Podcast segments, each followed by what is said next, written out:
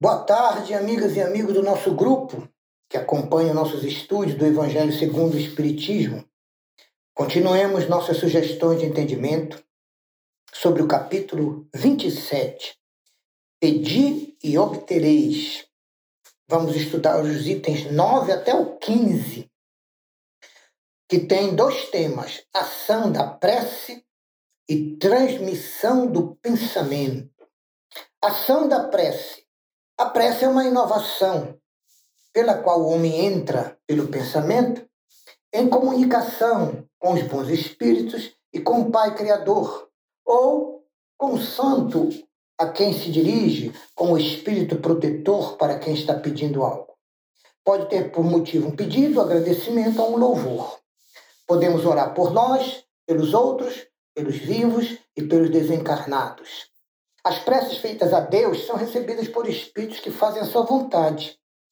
As dirigidas aos bons espíritos são levadas a Deus por eles. E quando alguém ora a outros seres que não a Deus, apenas está recorrendo a um intermediário, pois nada ocorre sem a vontade do Pai. O Espiritismo explica a ação da prece pelos modos de transmissão do pensamento. Para sabermos como isso ocorre, temos que aceitar que vivemos mergulhados no fluido universal, que ocupa o espaço universal inteiro, envolve todos os seres, encarnados e desencarnados, neste mundo e no espaço infinito.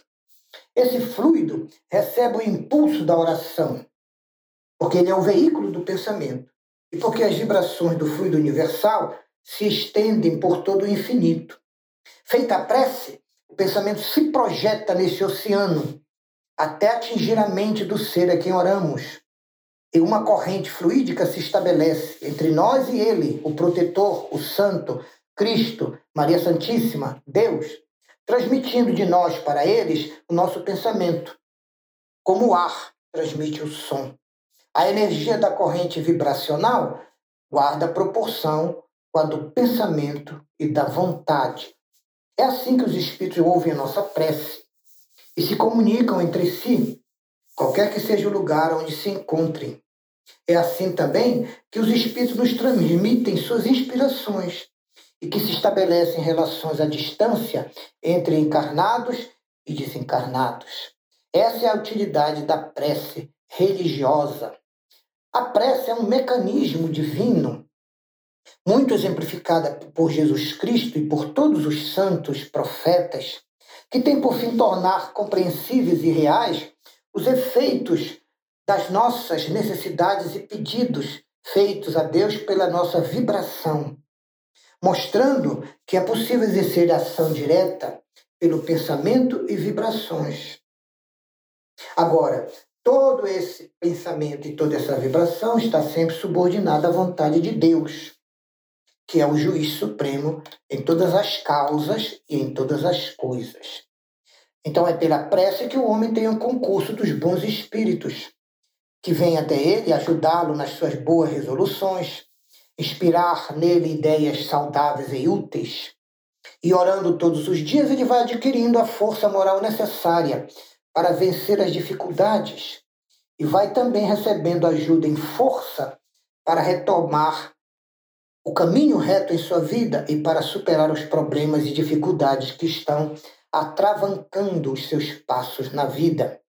Pelo meio da, por meio da prece ainda, pode desviar de si os males que poderia atrair por suas próprias faltas e por seus pensamentos infelizes ou inferiores.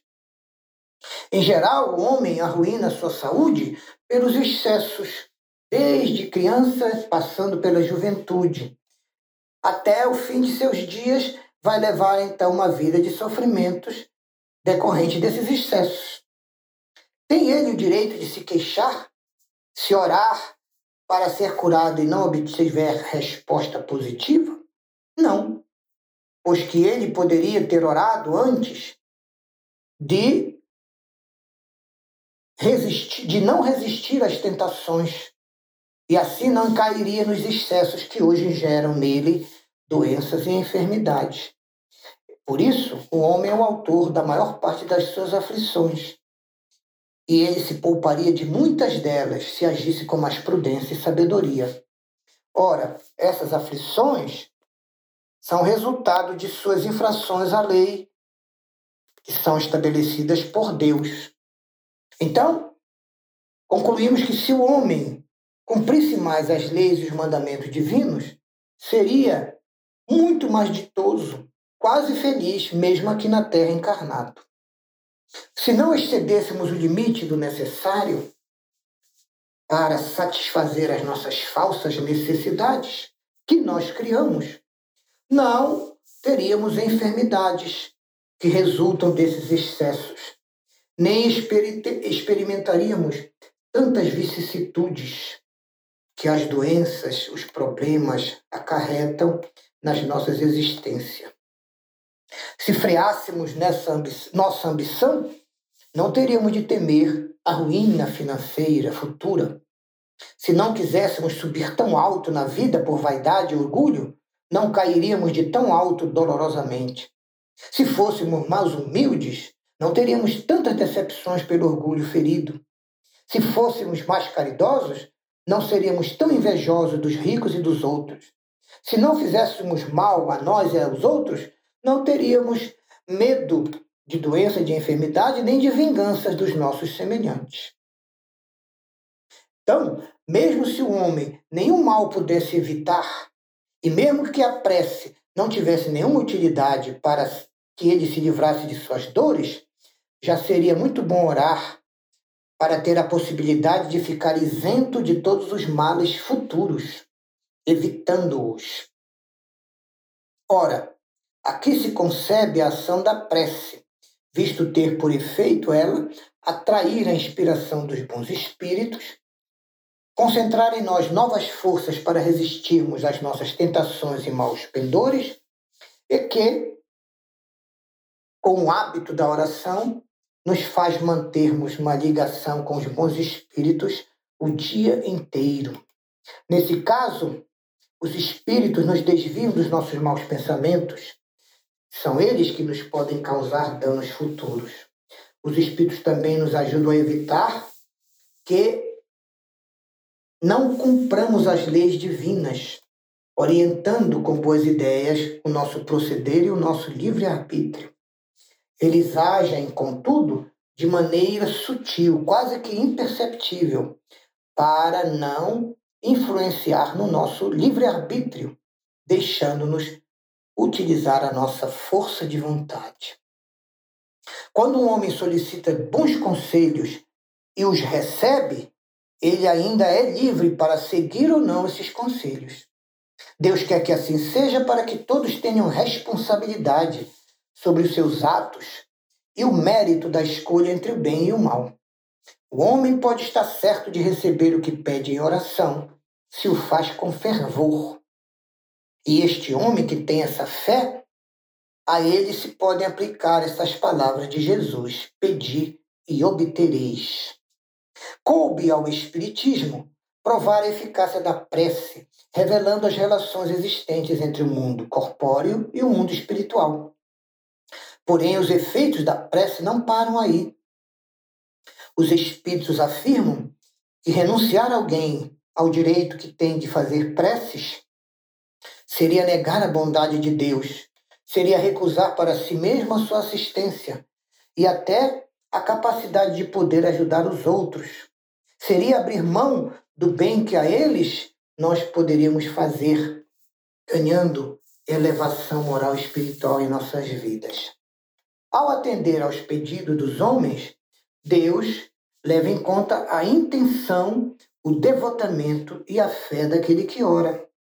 Daí decorre que a prece do homem de bem tem mais mérito e é mais eficiente aos olhos de Deus, pois que o homem vicioso e mau não pode orar com fé, nem com fervor e nem com confiança, que só nascem do sentimento da verdadeira piedade.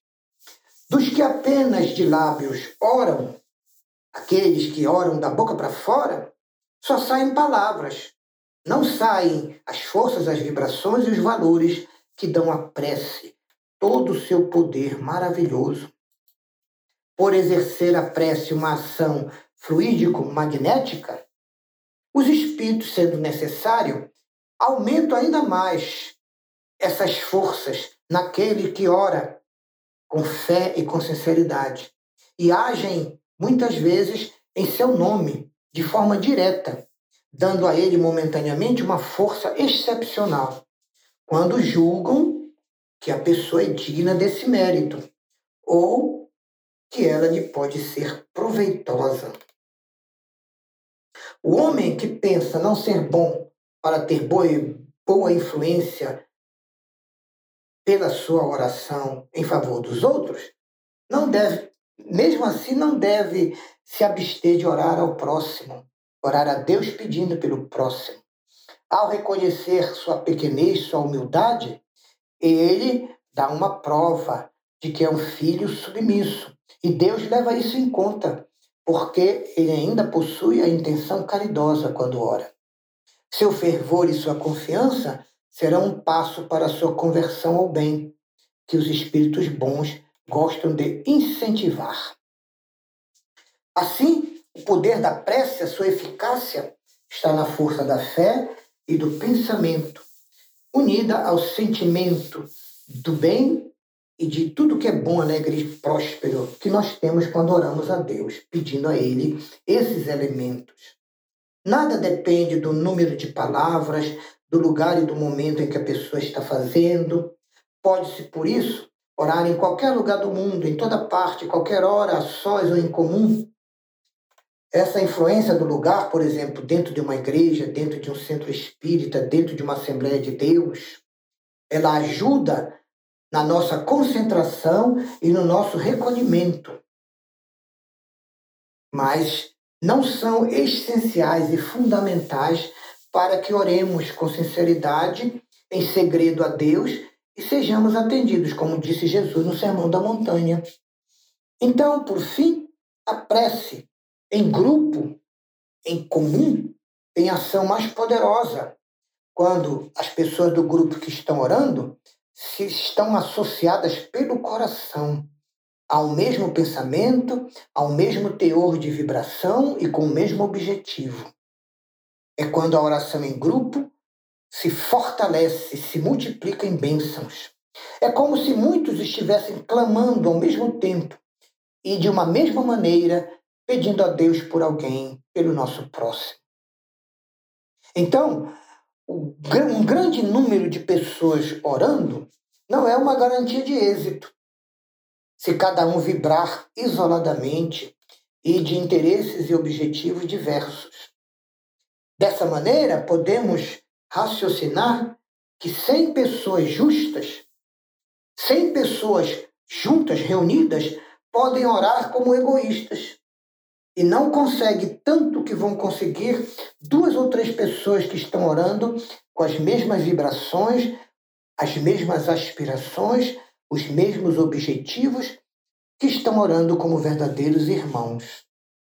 A oração desses dois ou três terá muito mais força do que a prece que foi dirigida por aqueles cem que se reuniram com outros objetivos diferentes.